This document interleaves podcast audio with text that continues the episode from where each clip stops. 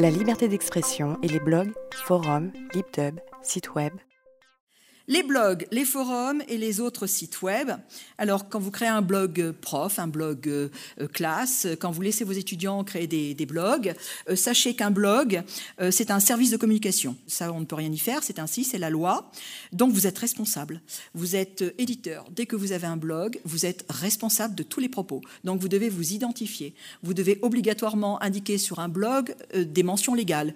Ne croyez pas que les mentions légales sont réservées uniquement aux sites web commerciaux.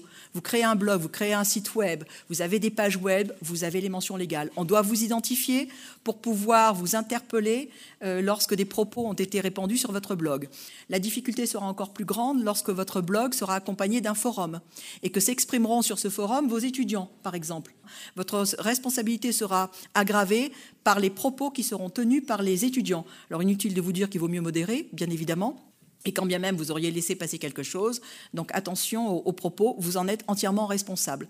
Sont responsables également les hébergeurs. Alors si l'hébergeur c'est votre FAI, pas de problème, hein, Orange héberge votre blog. C'est très bien qu'on peut tous, quand on est client d'un FAI, avoir ce, ce, blog. Maintenant, si ce sont les serveurs de l'établissement, l'hébergeur ou le rectorat, l'hébergeur est entièrement responsable. La responsabilité de l'hébergeur est une responsabilité légèrement dénaturée, c'est-à-dire qu'il est responsable à partir du moment où il a eu connaissance des éléments incriminants et que, ayant eu connaissance de ces éléments incriminants, il n'a pas agi euh, promptement, encore que le législateur n'a pas pris le soin de décider ce qu'était, quel était le délai, en quelque sorte, à l'intérieur duquel euh, l'hébergeur pouvait agir.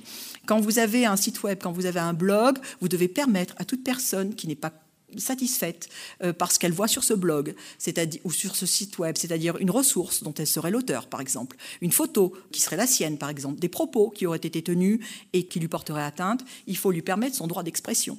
Donc ça, l'hébergeur doit héberger un formulaire pour l'expression. À partir du moment où le formulaire remonte à l'hébergeur, l'hébergeur sait. Et à partir du moment où il sait, il doit retirer la photo, les ressources, les propos compromettants. Voilà. Attention également à la liberté d'expression. Alors bien sûr, tout le monde euh, s'arc-boute sur cette liberté fondamentale qui est la liberté d'expression, qui est une liberté euh, de rang 1, une liberté constitutionnelle. Euh, néanmoins, votre liberté s'arrête. Vous connaissez tous la formule. Alors vous n'avez pas le droit de diffamer un individu. La frontière entre la diffamation et l'injure est souvent ténue. la diffamation, c'est une allégation publique mais qui repose sur des faits et qui porte atteinte à l'honneur, à la dignité d'une personne, tandis que l'injure ne repose pas sur du factuel, elle est une expression euh, outrancière, outrageante d'un individu. L'atteinte à la dignité, alors on la rencontre parfois et on en a eu des échos à la dignité d'un élève dont on a truqué une photo pour la rendre absolument euh, horrible. Ou voilà, vous savez très bien ce que l'on peut faire avec les photos. Donc ça, c'est une atteinte à la dignité. Euh, les propos négationnistes, la liste pourrait être plus longue. Hein, euh, atteinte à la sécurité de l'État, atteinte à des fonctionnaires en charge de l'autorité publique, comme le sont les fonctionnaires de police, les magistrats, etc. Voilà. Donc toutes ces atteintes-là, c'est pas possible, c'est interdit, c'est incriminant. Les libdub. Alors certains professeurs commencent à se livrer à des petites activités un peu ludiques avec leurs élèves, peut-être pour fédérer. Donc les LibDub, bah, ce sont les mêmes règles que les, blogs. Euh, vous avez des photos, vous avez des images, vous enregistrez vos, élèves euh, ou vous enregistrez vos collègues, vous demandez l'autorisation. Vous utilisez de la musique, euh, gros problème sur un LibDub. Je ne vois pas un LibDub fait de petites séquences parce que comme nous ne sommes pas des conservatoires de musique, eh ben, ça va être 10% d'une œuvre musicale puisque ça n'est pas la finalité de notre enseignement. Donc la plupart du temps, quand les LibDub sont faits, ils sont faits en complète infraction avec euh, les droits, sauf à les demander.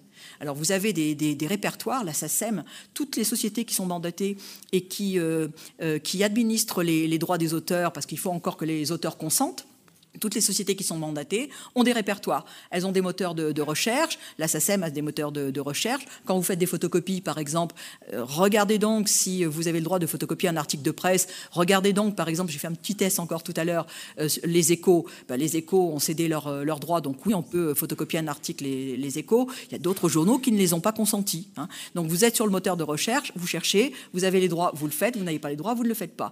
Mais pour les libdub, comme ça ne correspond pas à nos enseignements, eh bien la musique, vous n'aurez pas les droits, sauf à demander à l'auteur le droit d'utiliser la musique. Et vous pensez bien qu'il va demander un droit de regard sur le libdub. C'est-à-dire que s'il est particulièrement euh, décalé, il ne va pas vous euh, l'accepter. Ensuite, petite remarque, je l'ai déjà dit tout à l'heure, effectivement, les blogs et les sites web doivent comporter des mentions légales pour qu'on puisse vous identifier.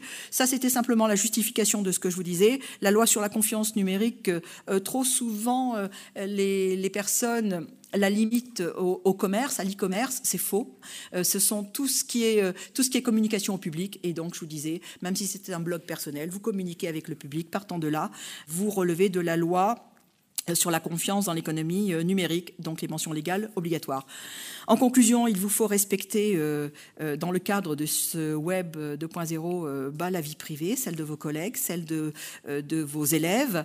il faut respecter leurs données à caractère personnel. Attention quand vous stockez des données à caractère personnel de vos étudiants. un règlement européen vient d'être édicté. Il sera applicable sur le territoire de l'Union européenne dans deux ans maximum. Et sur le, la, question des données à caractère personnel, on aura encore des, des précisions plus importantes.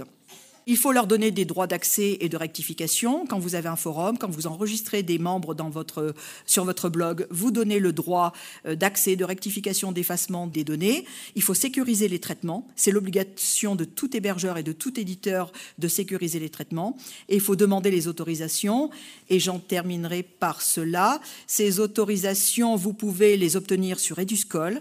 Il y a tout un portefeuille de documents qui sont téléchargeables euh, en PDF pour certains, pas tous, et, vous demandez des autorisations. Alors, je ne sais pas si c'est bien lisible. Là, c'est l'autorisation parentale pour les élèves mineurs et euh, des autorisations d'enregistrement de, de, la voix, de l'image, parce qu'on distingue euh, la personne, la voix, l'image, le son. Hein. Euh, tout est dissociable et l'autorisation n'est pas valable un an ou pour toute la scolarité de l'enfant, pour toute activité. Hein. Non, non, chaque activité distincte requiert que vous sollicitiez à nouveau euh, une autorisation et que vous devez conserver euh, le temps nécessaire euh, pour éviter tout conflit, de façon à ce que vous ayez à répondre de votre responsabilité. Voilà, j'ai terminé. Conférence organisée par Christiane Riba, IENET Économie et Gestion, Jean-Charles Diry, IAIPR Économie et Gestion,